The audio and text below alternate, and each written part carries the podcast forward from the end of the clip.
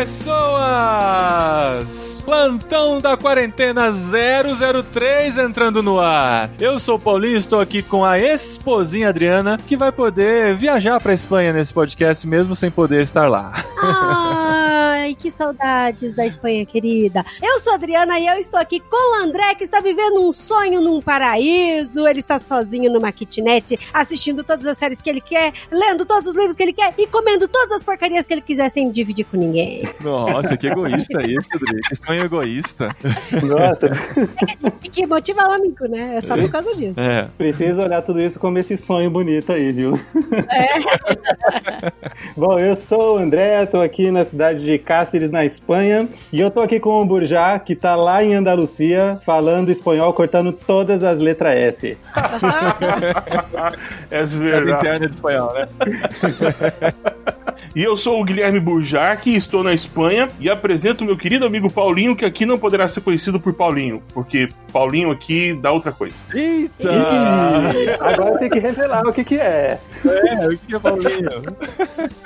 E ele nunca quis ser Paulinho na Espanha mesmo. Ele falou pra mim, Dria, não vou ser Paulinho na Espanha porque Paulinho é muito difícil de falar. É, não, é É. Paulo, né, cara? Paulo também sai. Mas Paulo não tem outra conotação, tá de boa. Tranquilo. Tranquilo.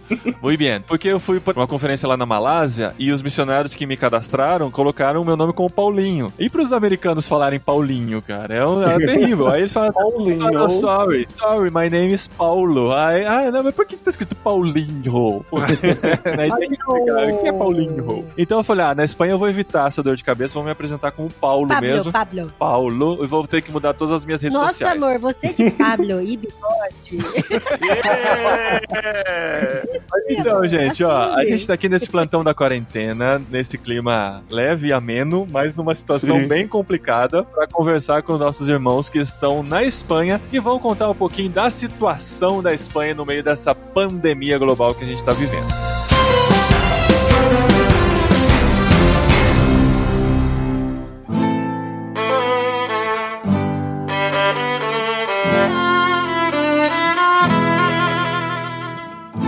Gente. André, qual é o seu sobrenome, André? Eu sou André Nascimento. André Nascimento, Olha! parente da Adri, Meu provavelmente. nós- Adri Nascimento, Meu meus filhos e do Nascimento. Pelé. E do Pelé, muito E do bom. Milton né? Nascimento e vários outros. Nossa família é bem grande, né, André? Sangue bom, sangue André é missionário da Jocum, que está lá em Cáceres. Ah, um trocadilho bom, né? Ele está Cáceres. encarcerado em É verdade. O Burjá também está na Espanha, na cidade de Puente Genil. Puente, Puente, Ren, Puente Genil. Renil. Mas Genil. de- de- é uma coisa que eu percebi é que esse som de garganta do G e do J, isso tudo depende da região que você tá. Isso aí. Ah, sim. Mais ao sul, você tem que quase que arrancar todo o catarro da garganta e jogar numa pessoa pra poder falar uma palavra com esse som. Mas ao norte não é preciso, é mais leve, é mais É mais tranquilo. suave. Ah, É mais suave. Ah. Tudo depende da região que Tá. você tá. Puente Renil. Isso. E tá vendo que você quase cuspiu em alguém aí? esse é, É o problema. verdade. Vou marcar aqui Dri no microfone para não ter mais problema. E assim, a gente tá conversando com eles para entender um pouquinho a situação da Espanha no plantão aqui da quarentena. A gente tem trabalhado com uma ideia de registro para as próximas gerações e uma forma de mostrar um pouquinho a situação para quem tá ouvindo agora. E eles estão na Espanha, um dos epicentros da pandemia de coronavírus, né? A gente tem que usar os termos corretos. O Pedro veio semana passada aqui atrapalhou a gente poder falar qualquer coisa, mas a pandemia do coronavírus que a gente está enfrentando no mundo, a gente teve a notícia hoje, porque estamos gravando no dia 1 de abril, né? Apesar Primeiro do de abril. Da brincadeira do 1 de abril, mas é verdade. Hoje, a Quase Espanha voltou a bater o recorde de mortos em um dia, com 864 vítimas. Parece que ela ainda está em número crescente. E também tem as controvérsias do que é contado, do que é não contado e tal. Não vamos muito entrar nesse mérito, mas a gente quer entender um pouquinho o que vocês estão vivendo na Espanha nesse isolamento aí, como uma, uma previsão do futuro do que a gente pode viver aqui nas próximas semanas também, né? É, então, aqui já foram confirmados aqui pelo site. É até bom a gente falar o site, né? O site que a gente tá vendo aqui é o Gizan de Data. Muito bom, André. com G-I-S-A-N-D, data. Data.maps, aí o resto vai, o Google vai te falar qual que é o resto. Isso, é. Porque tem mais um punhado de coisa. E aqui, esse site ele é muito legal, porque ele é atualizadíssimo e ele tem todos os dados, assim, das últimas horas que tem. Então, ele tem a hora que ele foi atualizado. Até o momento, a gente tem 911 mil casos e 308 confirmados e 45.497 mortes. Uau. Sendo que dessas mortes, 9.053 foi na Espanha. Aham. Então a Espanha tem o, o segundo lugar onde teve mais mortes pela Covid-19, só atrás da Itália, que está em 13.155. É, 20% das mortes do Covid, né, 19, estão na Espanha. Então é um, número, muito assustador. Um em e cada como que tá o Brasil mundo. aí? O Brasil tá 5.923 casos confirmados, né? E as mortes, estamos com 206 mortes confirmadas no Brasil, mas assim, a gente ainda tá muito no começo da pandemia, e o que os especialistas dizem é que o Brasil, em geral, né, os estados em geral, tomaram medidas mais cedo do que a própria Espanha tomou, né, e por isso que a gente tem a perspectiva de ter um impacto ligeiramente menor do que vocês estão experimentando na Espanha agora. Uhum. Mas há controvérsias também. Como que vocês viram aí com relação ao isolamento social, as medidas foram tomadas, a montagem de hospitais de campanhas? Porque assim, aqui no Brasil, quase todos os lugares já estão montando hospitais de campanha. Capitais, né? As capitais e até cidades pequenas, né? Tem muito lugar que tá montando os hospitais de campanha e quase todos os lugares também já tá fazendo o isolamento social. Como que foi aí essa progressão desse comportamento na Espanha? Vocês sentiram que teve um, um atraso nas atitudes da Espanha? Eu acho que aqui a sensação que eu tenho é que foi tudo no susto, apesar do pessoal já estar vendo o que estava acontecendo na China e que aos poucos a coisa estava crescendo. A sensação que eu tenho é que estava meio em banho-maria, assim, aquela coisa de que não vai chegar aqui e de que vai ficar só lá e de repente chegou e é como se viesse uma avalanche e desestabilizou tudo. Então, as medidas que o governo tomou depois, que sim, é o que todo mundo acho que concorda que demorou demais para tomar essas medidas, foi porque tinha essa sensação de letargia, assim, sabe? De que não vai chegar, de que não vai crescer. Só que cresceu e chegou e derrubou tudo, né? Uma, uma tinha um muito tsunami. pouca informação ainda, né? Só estava concentrado na China e tinha muito aquela dúvida, né? Será que vai chegar do mesmo jeito aqui e tal? Deve ser uma coisa muito local lá, por N motivos, né? Só que daí a hora que percebe que o negócio é sério, já é tarde demais porque já se passou o tempo de incubação e tal e o vírus já se espalhou grandemente. É, né? e tem muito a ver do Brasil ter tomado essa atitude rápida porque aconteceu com a Itália e com a Espanha. Então a gente estava vendo o reflexo da Itália e da Espanha. É. Então a Espanha ainda não estava vendo, assim, de fato, esse reflexo para também acreditar que poderia chegar lá, né? Talvez só quando chegou mesmo, de fato, na Itália, que daí a Espanha meio que deu uma acordada, não foi? Aí podia. menos essa, essa aí provavelmente já foi tarde demais, né? A minha impressão é a mesma do André. Assim, você vê os noticiários aqui, e o pessoal vai noticiando que tinha um pessoal em Wuhan, espanhóis, aí você abre as TVs aqui, eles começam a mostrar espanhóis pelo mundo todo, principalmente na China, como que eles estão fazendo. E ficou assim, assim, né? Nossa, está acontecendo no mundo, mas não temos nada a ver com isso. E a coisa começando a pipocar aqui na Itália. Então, a impressão às vezes que eu dou, eu gosto muito daqui, eu amo muito a Espanha, amo os espanhóis, mas a impressão que eu tenho às vezes é que o latino, né, que somos todos nós que moramos na América do Sul, às vezes temos um time para resposta um pouco mais rápido, sabe, assim, para as é coisas. verdade. Você vai num órgão público, aí às vezes você percebe assim, poxa, aquela coisa assim, só pra você exemplificar como é que às vezes funcionam as coisas. Aqui no sul da Espanha funciona mais ou menos assim. O cara tem um balcão na frente dele e a caneta fica atrás nas costas, certo? Aí ele vai lá, pega a caneta, volta, assina e volta e põe a caneta lá atrás. Aí você pergunta, por que você não põe a sua caneta aqui nesse balcão? Ah, é uma boa ideia. Sabe? Não, não, não, não, não, não é porque é burro. É porque nós, latino-americanos, a gente tem aquela coisa, a gente não tem tempo, a gente não tem dinheiro, então a gente tem que ser mais proativo pras coisas, sabe? A gente é bom pra improvisar. É isso, é Ah, isso, essa é a sim. palavra certa. Nós somos muito bons para improvisar. Uma atividade na Uhum. igreja, por exemplo, que o pastor é espanhol, todo o grupo é espanhol, quando você marca uma atividade e aí, tipo, faltam uma semana pra coisa acontecer e parece que a coisa não vai acontecer, pra nós, uma semana não é deadline. Deadline pra gente é duas horas do evento. É muito isso. Muito bom. O pastor Muito isso, fala né? assim: ó, já estamos na linha final do trabalho, não dá pra gente fazer, mas faltam duas semanas, não vai dar pra fazer, irmão. Eu percebo isso na decisão aqui, além de ter sido também uma escolha política, né? Porque a Espanha não tem dinheiro. O governo espanhol e o governo governo português e o governo grego e, e os romenos são os primos pobres dessa família chamada Grupo Europeu, né? O Bloco Europeu. Aham. Somos os pobres. Então a gente é que se movimenta. É português, é espanhol, é o grego, é o romeno e o italiano que mora no sul da Itália são os que movimentam buscando emprego na Europa toda. Então, assim, o governo falou: o que, que custaria pra gente o lockdown? Que a mesma discussão econômica que está acontecendo no Brasil também aconteceu aqui, além das disputas políticas, né? Entre a esquerda e a direita e a extrema-direita que tem aqui na Espanha, que também atrapalha muito essa discussão política no parlamento. A Espanha ficou um ano sem governo, essa disputa, um governo provisório. Tudo isso atrapalhou também as decisões aqui, pelo menos é o que eu vejo analisando por alto, né? O que eu leio e escuto aqui. E é interessante que, assim, o Attila Yamarino, né, que é um cientista, pesquisador que a gente segue e tem dado várias instruções com relação a isso aqui no Brasil, ele fala, a gente tem uma máquina do tempo, né, pra É saber pra onde as coisas caminham. E é engraçado você falando das disputas políticas, cara, a gente tá vivendo o que vocês viveram exatamente três semanas isso. atrás. É, é uma, uma cópia e as pessoas muitas vezes não percebem que esse tipo de atitude vai levar pro mesmo lugar de um cenário que a gente já conhece, né, em outra parte do Uhum. mundo. É muito É. interessante ouvir sobre isso. Tem algumas discussões aqui no Brasil que me deixam muito triste, sabe? Principalmente quando é tudo baseado no achismo. Então, assim, Uhum. às vezes eu tenho a impressão de que tem algumas pessoas que acham que o Brasil é tipo o Titanic, sabe? Que nem Deus pode afundar. Então o pessoal olha e fala: não, gente, porque o Brasil é um país quente, é tropical e o vírus não sobrevive aqui. Então eu acho que isso vai durar só até no máximo em julho. Eu não sei por que, que o pessoal tá ficando nervoso e tal, tá preocupado. Eu falo, gente, mas baseado em que? Não acho. Tem gente tão otimista que diz que até a Páscoa já vai estar tudo normalizado aqui no eu Brasil. é verdade.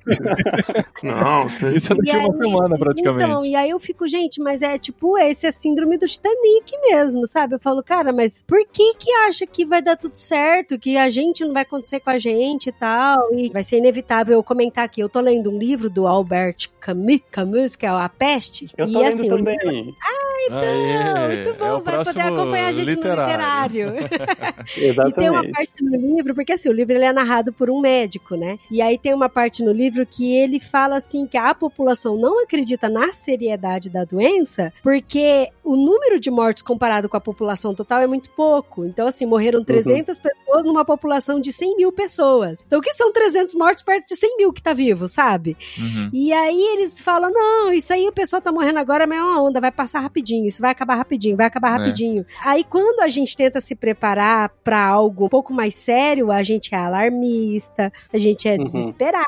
Exagerado. A gente reclama muito dos vídeos encaminhados por WhatsApp e tal, né? Mas eu vi um que foi bem interessante. Alguns eu acabo abrindo, né? Dependendo da pessoa que encaminha. Ô, Paulinho. aí. Tá tiozão mesmo, né, amor? É, é. Mas eu não encaminhei pra ninguém. Eu, Só encaminhou eu- pro grupo da família. Não, né? Nem pro grupo da família. Não. Ó, eu, eu já sou tiozão o suficiente pra abrir vídeos encaminhados, mas não pra encaminhar. Ainda não tenho idade Ainda- pra isso. Daqui uns 10 anos só, Daqui né, uns amor? 10 anos, quem sabe.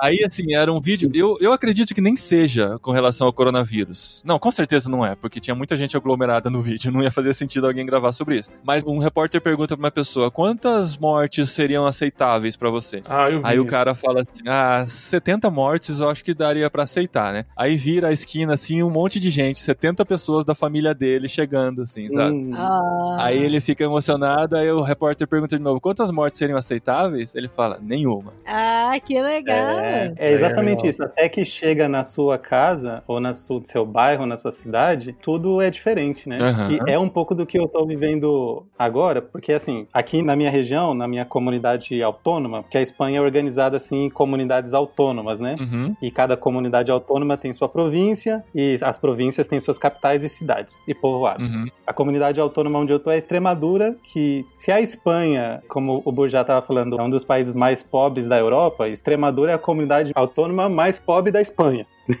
Enfim, Aham. e aqui tem poucos E é um casos. de-. É lindíssimo, é super turístico e tal, mas economicamente é bem difícil. Então quase Uhum. não tem jovem. É, muito idoso, enfim, como toda a Espanha. Mas eu nem ia falar da economia, eu ia falar de outra coisa. É, tem poucos casos aqui, mas algumas pessoas perto de mim estão começando a apresentar sintomas. E um amigo próximo, Uhum. que é o líder da nossa base, essa madrugada foi internado com pneumonia e muito provavelmente coronavírus também. Hum. Aí você já sente aquilo diferente, entende? Porque Aham. até então eu tava vendo as notícias na televisão e sabia de pessoas conhecidas, mas em outros lugares. Mas quando chega perto de você, tudo muda, né? Sim. Porque aí o contagiado não é um número, é uma cara pra você. É né? uma pessoa. É uma pessoa. Então, dizem que o, o Trump mudou de ideia por causa disso, né? Diz que ele viu um amigo dele hospitalizado na UTI. Aham. Hum, exato. Foi o que fez ele mudar a atitude. E quando a gente vê aqui a notícia, hoje morreram 864 pessoas na Espanha. Eu fico com o coração apertado. Nossa, Todo dia eu muito. acordo de manhã e o aplicativo do El País apresenta a notificação de quantos mortos na Espanha. Aperto Uhum. o coração, já acordo triste por causa É. disso. Mas a gente não tem a dimensão exata, porque até então é um número, são pessoas que estão morrendo e tal, a gente fica muito triste. Mas como vocês falaram, quando tá perto da gente e a gente vê que uma dessas 864 era um amigo de infância, alguém que a gente conhecia, a coisa começa a apertar. Só que muitas vezes, quando começa a apertar emocionalmente, já foi tarde demais pra tomar alguma atitude, né? Porque o vírus, ele é uma bomba relógio, que você não sabe quando ela foi acionada pra poder explodir lá na frente. E até aí ele já se espalhou pra tanta gente, né? E como é que tá hoje a Espanha com vocês aí com o lockdown? Até onde vocês podem ir? É verdade as histórias de quem tá na rua toma multa? De que você, Sim. pra ir pro supermercado, você é escoltado? Como é Sim, que é? é, é ver- que é tá ver- sendo? aqui o a cidade onde a gente vive, né? Ela tem cerca de 30 mil habitantes, não é uma cidade muito pequena, pro sul da Espanha, mas também não é uma capital. Aqui a prefeitura tem um canal no Telegram que ele faz tipo um clipping de todas as notícias da cidade que saíram em todos os meios de comunicação da Espanha, né? E aí, Uhum. uma das notícias hoje que saíram em todos os periódicos aqui da província é que tem um número de multas aqui da cidade. A cidade multou 464 pessoas. Foram 464 multas de 300 euros. Uau! É. Caramba! Mas assim, por que, que você toma multa? Se você É não porque- tiver nenhum motivo pra sair, é isso. Motivo é o específico. seguinte, É porque o, o decreto real do dia 14 ele foi amplificado agora na última segunda-feira, né? E ele teve uma aplicação mais ampla. Então, o decreto real da semana passada dizia que você não podia circular e falava das profissões essenciais. Então, por exemplo, se você trabalha na área de comunicação e vai mexer com fibra ótica ou colocar a internet em algum lugar, sua circulação estava garantida. Algumas empresas não essenciais, mas que estavam liberadas para trabalhar, porque tinha equipamento de proteção, você também podia circular. Nesse decreto agora, diminuíram agora o número de empresas para a movimentação cair. Por quê? Porque essa semana, de segunda até sexta, o pessoal está prevendo que vai ser a pior semana. É a semana da quando a- eles falam, né, a Do boca pico, do né? jacaré. É o pico. Essa semana agora, na Espanha. Para diminuir a circulação mesmo, para diminuir o tempo daqui as próximas duas semanas para manifestação do vírus, dos outros sete dias, caso precise de uma internação, e dos outros mais sete dias se a pessoa vai a óbito, entende? Aham. É, tudo é contado com esse delay, né, de 21 dias. Então aqui mesmo você não pode andar na rua e você é hostilizado pelos próprios moradores, pois nos grupos de WhatsApp aqui da escola das crianças, ou o grupo de WhatsApp do futebol aqui do meu caçula, aqui tem vídeo, o pessoal mostrando vídeo aqui da cidade, pessoas sendo hostilizadas, jogando ovo nelas, xingando as pessoas que estão na rua voltar pra dentro de casa. Tem um vídeo até engraçado aqui Caramba. da cidade de um cidadão que tem um cachorro, o cara pergunta: "Quem é que tá saindo pra passear, o cachorro ou você, miserável?" Quem é que tá levando quem pra passear? Porque eu já te vi nessa rua o dia inteiro com esse cachorro. Esse cachorro tá cansado. Não. Não, é, é verdade, pelo menos aqui é. Viu, mas e pra fazer compra, ir pro mercado? Até isso tá bem reduzido? Sim, ou ainda... Você pode ir sozinho. Aqui em Cáceres está mais tranquilo, não tem essa hostilização às pessoas na rua. Mas assim, uma coisa que eu fiquei muito surpreso com o povo espanhol, pelo menos daqui, e da onde eu vejo as notícias na TV, é que a galera abraçou muito o lance do confinamento. então, verdade. a galera comprou essa ideia e essas campanhas que vão surgindo na TV e no Instagram e tudo mais de queira tem caça, fica em casa e tudo mais. Sim. A galera comprou isso de um jeito que eu fiquei, assim, surpreso. Porque você sai na rua aqui, parece uma cidade fantasma, não tem ninguém. E no mercado, por exemplo, eu fui no mercado dois dias atrás, eu acho. E aí, fila na frente, todo mundo respeitando a distância, só umas três ou quatro pessoas dentro do mercado. E assim, ao meu ver, a galera comprou pra caramba essa ideia, né?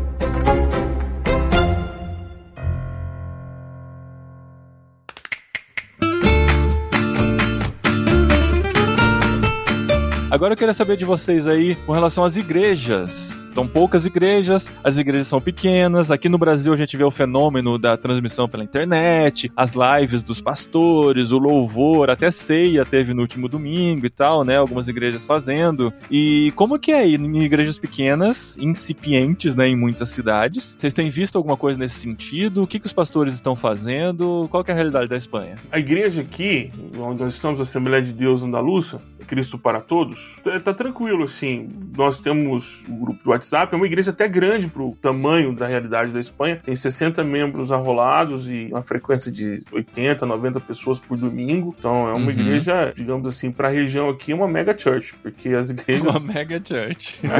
a realidade é de 10, 15, 20 pessoas, um pequeno Olha grupo que isso. você tem na sua casa no final de semana. É, é o É tamanho de maior uma que muita igreja. igreja, né? É maior que muita igreja aqui. Os pastores são. Eu devia ter feito um curso de prática pastoral aqui, porque eles são muito bons, assim, na prática pastoral. São muito cuidadosos, Ah, são legal. muito Legal. presentes, são muito preocupados, pastoreiam de fato as famílias aqui. Aqui são dois pastores e são muito presentes. Então, o cuidado pastoral, ele continua. Ele não é agora com visita, mas, por exemplo, é normal aqui para nós, membros aqui da igreja, o pastor ligar uma vez por semana para saber se está tudo bem na tua casa. Tá tudo bem com você, liga, liga tanto para Ana, pergunta se as coisas estão bem. Ele tem um cuidado com a igreja. Que legal. E é um pastor muito presente, muito presente. E outro pastor tem um cuidado muito com o ensino da palavra. Então, ele prepara os estudos, grava os estudos, envia para os irmãos. A nossa experiência de culto aqui não é online, diferente do pessoal. Então, ele grava um pacote, três músicas, uma mensagem e envia por lista. Então, você não precisa estar no mesmo horário que todo mundo para fazer. Entende? Ele envia o pacote Uhum. de culto.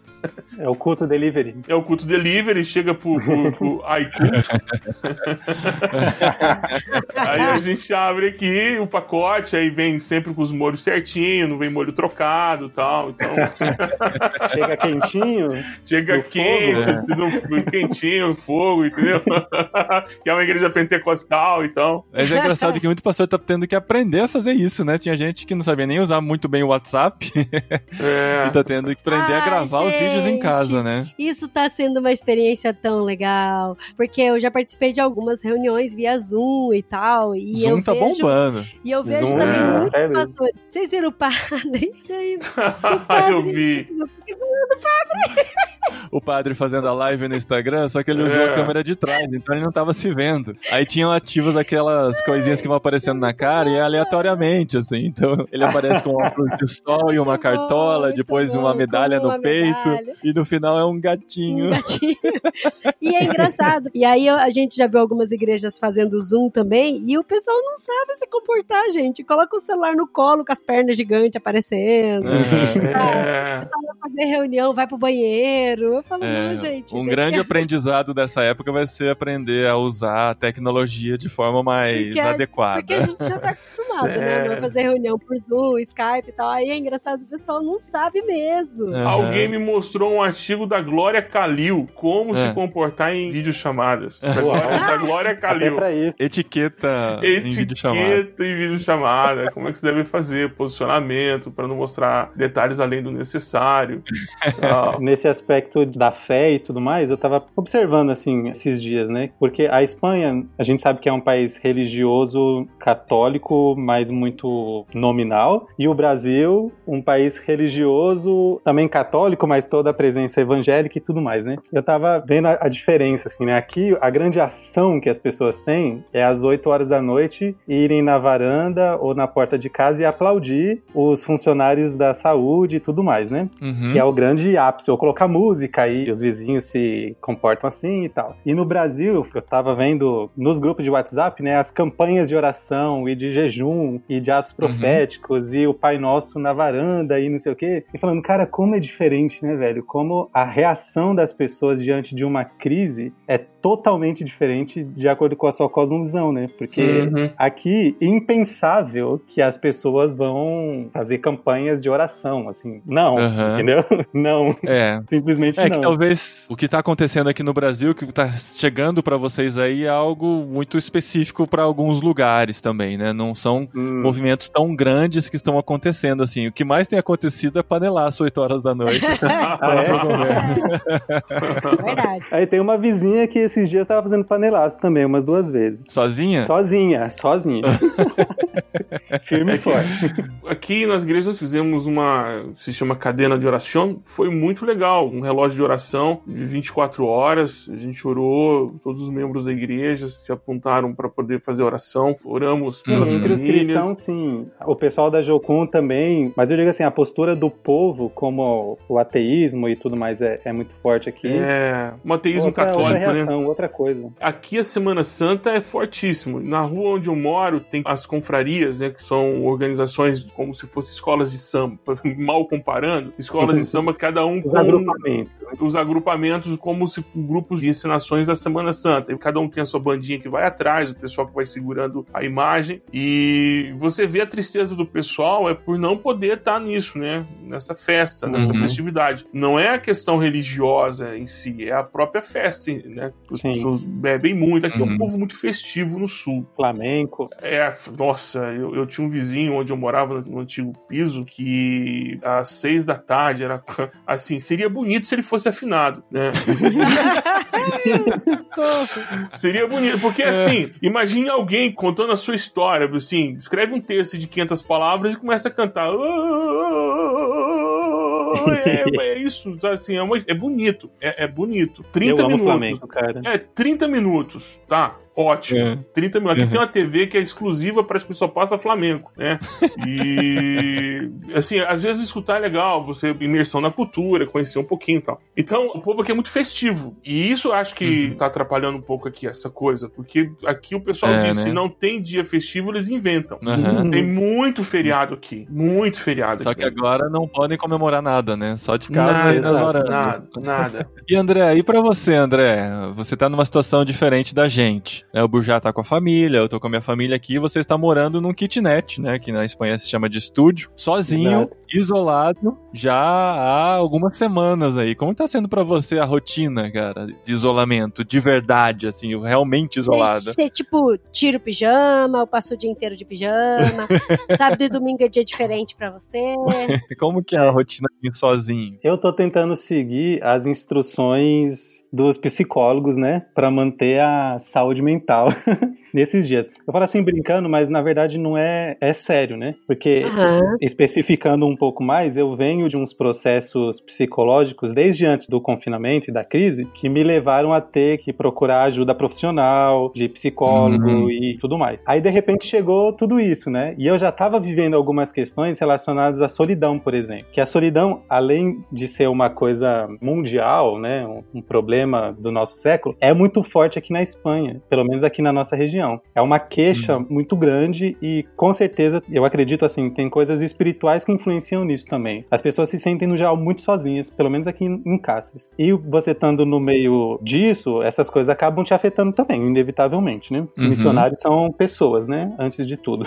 Uhum. Então, quando começou a crise, eu já estava vivendo esse processo de lidar com essas coisas, então eu tive que tomar algumas atitudes para continuar bem, né? Então, coisas simples que acho que todo mundo já está ouvindo psicólogos falarem, né? mas manter a rotina, se mover, fazer exercício, os exercícios de respiração e todas essas coisas que são pequenas e para algumas pessoas podem parecer boas, só que são coisas que estão me ajudando muito a passar bem esse momento, sabe? A não não ficar mal, né? Porque uhum. é um risco, né? É um risco de você, sei lá, ficar mal e ser horrível. Sim, e já pensou Mas graças sozinho. a Deus, exato. Ver uma pessoa para mim hoje é uma alegria, cara. É muito estranho isso. você tem janela, pelo menos dá para ver vizinho vizinhos ou nem isso? Eu tenho uma janela que eu vejo paredes, né? que dó. assim, eu vejo a rua, né? Então é. é uma ruazinha pequena que é transversal com uma outra. E como é que é, é, super silencioso por causa da quarentena, né? Mas antes também. Então quando tem alguma pessoa descendo, eu consigo ouvir os passos e eu meio que olho na janela para ver quem é, como se eu conhecesse, né? E cumprimenta, né? Você nem briga, né? Você não sai da rua, não, fica aí pra ouvir você. É. Mas agora eu comecei a cumprimentar a gente na rua quando eu saio pro mercado, pra farmácia, alguma coisa. É. E, e de verdade, cara, é uma alegria falar, olá, que tal por um desconhecido? Porque eu não Caramba. vejo ninguém o dia inteiro. Eu não vejo pessoas, né? Então ver uma pessoa é, é muito louco. As crises são muito importantes pro crescimento. A gente sempre tem falado isso nos nossos episódios aqui da quarentena. E o que a gente sabe da Espanha e da Europa é que são países fechados. Eu sei que a Espanha não, talvez não seja dos mais fechados, né? Os nórdicos são mais fechados ainda, mais Mas vocês acreditam, assim, na leitura de vocês, que vocês estão experimentando agora e vendo as pessoas reagindo a esse confinamento, a essa luta coletiva que a Espanha está experimentando? Vocês acreditam que os espanhóis vão sair diferentes dessa quarentena ou dessa crise? Olha, esse povo é é um povo que vive de lutas. É, o processo de democratização do país, redemocratização, aconteceu há 40 anos. Ele saiu de uma guerra civil, depois entrou numa ditadura do Franco e agora que o país voltou a andar livremente. Você não podia ter ajuntamento de pessoas. Você estuda um pouco do período do franquismo aqui, você assusta e você fica mais assustado pelo pouco espaço de tempo. Ainda existem pessoas vivas na Espanha que eram adultas né, já tinham família na época do franquismo. Então, isso tudo é uma herança, uma coisa que fica guardada aqui. Aqui é um povo de conquistas e reconquistas. Isso tá o tempo todo, tá dentro do próprio DNA né, social aqui. Então, é um povo que perdeu para os árabes, depois reconquistou dos árabes. Tem a questão da própria questão da Segunda Grande Guerra, a questão da Guerra Civil. Mas é diferente. Apesar da Espanha ser do tamanho de Minas Gerais, praticamente, ela é muito diversa de uma província para outra. E eu tô falando assim, não é questão de mil quilômetros. Aqui estamos na divisa com a província de Sevilha, né? Que está aqui do lado e tá, faz divisa conosco aqui. E nós estamos plantando uma congregação, uma cidade bem próxima daqui, de 20 quilômetros, que já é parte dessa província. A maneira como eles veem o mundo, a maneira como eles enxergam a vida, a maneira como eles enxergam a questão do estrangeiro, do estranho, da aproximação, é totalmente diferente, por exemplo, da cidade onde eu estou vivendo, que é a 20 quilômetros. Nós estamos falando de 20 quilômetros. Caramba! Uau. Mas por quê? Nós estamos falando de 20 quilômetros porque agora tem asfalto e tem carro, mas nós estamos falando de cidades que já existem há, sei lá, a cidade onde nós vamos, o pessoal diz que tem dois milênios de existência. Nossa. A cidade onde nós estamos aqui tem sítios arqueológicos do Império Romano antes de Cristo, tem coisas aqui próximas a nós aqui. Então, Caramba! é um aglomerado de história. Então, a forma como as pessoas reagem também, né? Então, esse povo está acostumado a marteladas. E é uma coisa diferente também. Estou falando sempre da experiência que a gente tem no Sul, né? Eu não andei toda a Espanha, então eu tenho uma visão muito curta da Espanha. Mas a solidão aqui é tratada como uma coisa muito séria, tá? Inclusive como questão de saúde pública. Tanto a gente percebe que muitos idosos morrem aqui e as pessoas não se dão conta que elas morreram, porque elas vivem sozinhas. É. Eu vou dar um exemplo clássico. Na minha rua, meu vizinho aqui à minha esquerda, ele mora numa casa sozinho. Ele tem 88 anos. Uau. E o filho dele mora sozinho na casa da esquina. Quer dizer, existem quatro casas entre eu e ele. Nossa. E ele mora sozinho e o pai mora sozinho. É uma opção. Na minha frente tem uma senhora que não tem filhos, também mora sozinha. Na minha esquerda, que é onde eu tô agora no meu escritório, tem uma que também mora sozinha no primeiro piso e ela divide um piso da parte de cima com outra pessoa que também mora sozinha, as duas não se falam. Então, Olha só. é assim, a solidão é uma coisa muito comum aqui. É uma coisa impensável pro brasileiro, né, cara? A gente Você dividir uma casa aqui- com alguém e não se relacionar com aquela pessoa. Você tem um pai morando a duas casas de você com 80 e Uhum. poucos anos e você não morar com ele, né? Impossível. É impensável pra gente. Tanto é que a gente chegou aqui, a primeira coisa que a gente fez, a gente fez muitos pães que eles gostam e distribuímos para as pessoas aqui. E saímos, olha, moro ali, fizemos barulho aqui para poder movimentar um pouco essa nossa quadra aqui para ver se de alguma forma as pessoas se vejam, né? E elas só se falam assim de vez em quando. Não vou falar que é totalmente solitário, porque quando faz um solzinho, elas saem para esquentar o pulmão, aí sai no mesmo horário, né? Aí uma fica de frente, outra É. fica de frente, uma fica olhando pro joelho dela, outra fica olhando pro joelho. Aí eu vou lá e provocando uma outra para conversar, porque não se falam. Que é coisa. muito contrastante porque, assim, paradoxal, eu diria, porque ao mesmo tempo o espanhol é muito relacional, né? Sim. Eu fico pensando que pra mim, que sou brasileiro, a gente também é relacional, né? Viver esse confinamento tem as minhas alegrias e as minhas tristezas, mas eu penso para um espanhol que pra eles o ir pra rua, o estar nas cafeterias, o ver gente Uhum. é a essência de quem eles são, né? Os parques. Eu lembro de perguntar para um amigo meu, perguntei para ele assim, isso quando eu cheguei, né? É verdade que para um espanhol te convidar para casa deles tem que ter muita amizade, ser quase da família e tudo mais? Ele falou: "É, porque nem eu mesmo gosto de ficar na minha casa, eu gosto de ficar na rua". É. É, é- não, é verdade. Olha o motivo aí. Então imagina para eles o que é viver esse confinamento, porque não tem rua, não dá para ir para os bares, para as cafeterias, para os parques, não dá. Hum. Então é muito paradoxal, porque ao mesmo tempo que a solidão é muito forte, eles são muito relacionais, né? É assim, todo mundo que ouve o podcast sabe da nossa intenção, minha e do Paulinho, de mudar pra Espanha, né? Sim. Tanto que a gente coloca os nossos alertas de noticiários, todos relacionados à Espanha, igual o Paulinho falou, quando a gente acorda, a gente lê notícia da Espanha, antes de dormir a gente ora pela Espanha, então a gente já tá sofrendo pelo povo espanhol, a gente já tá querendo estar junto, a gente já tá sofrendo porque a gente já sabe que não vai conseguir em maio agora. A gente tinha nossa passagem comprada pra maio, mas provavelmente a gente vai precisar. Ainda está Cansa- confirmada, ainda está marcada, não, Não tomamos ainda, não né? tomamos nenhuma providência ainda. A gente está esperando as próximas semanas para entender o que está acontecendo no mundo. A gente tem convicção de que não conseguiremos ir na data, mas a gente não sabe para Pra quando mudar a gente ainda. Vai adiar. Claro. Então, orem por tá- nós. É, orem por nós e a gente está acompanhando dia a dia, orando, conversando com a equipe da CEPAL, conversando com várias pessoas que nos amam e que entendem o nosso projeto. Então a gente está orando. Por enquanto, nossa passagem tá para maio, mas a gente ainda não sabe quando vai. Orem pela Espanha, orem por esses dois que estão lá fazendo um trabalho incrível, dois missionários lá, né? O Burjá com sua família, o André com a família da Jocum, que está lá em Cáceres também, e por tantos missionários que estão na Espanha, na Europa. Estão numa situação difícil, né? As missões estão numa situação complicada nessa fase por conta da alta do dólar e do euro. Então a gente tem Uhum. muito que orar por esses países, muito orar por esses missionários e por nós também que estamos nessa caminhada aí. A gente poderia ficar aqui a noite inteira conversando sobre Espanha, que nós somos realmente apaixonados por esse país, mas o programa não pode ficar tão grande assim, senão eu não consigo editar. É verdade. Mas eu agradeço muito, Burjá e André, por essa conversa Sim, gostosa. Sim. E vocês voltam, hein? Vocês vão voltar com certeza. Tem muito pra falar de Espanha ainda aqui no podcast. Ah, seria ótimo. Nossa, eu gosto muito de falar da Espanha. Eu gosto muito de falar da Espanha e gosto muito do podcast irmãos.com, então É, aí é um tá. Prazer. Verdade. Valeu. Vocês conhecem a dinâmica do podcast. O Burjá já participou, o Yes. André ouve bastante. O e- Burjá já participou, verdade. É, o meu sonho é bater o score, ou pelo menos aproximar de uns 10% do que o Cacau já gravou de podcast no mundo. Sabe, tem aquele cara que sonha de fazer os gols igual o Pelé, eu sonho fazer os gols, assim, 10% de gravações que o Cacau já fez na internet é o meu sonho. É o meu objetivo de vida, entendeu? Eu vou alcançar isso, tenho fé.